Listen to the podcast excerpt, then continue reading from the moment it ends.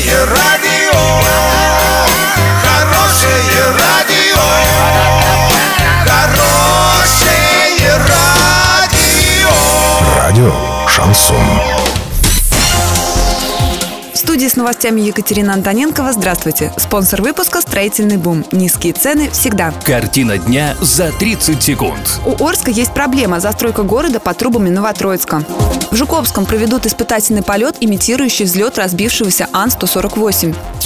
Подробнее обо всем. Подробнее обо всем. Застройка Орска под трубами Новотроицка является проблемой города. Такого мнения придерживается главный архитектор Евгений Андреев. Здесь имеется в виду микрорайон Северный. Он предлагает рассматривать места застройки, где более экологические районы, там, где заводы уже не действуют.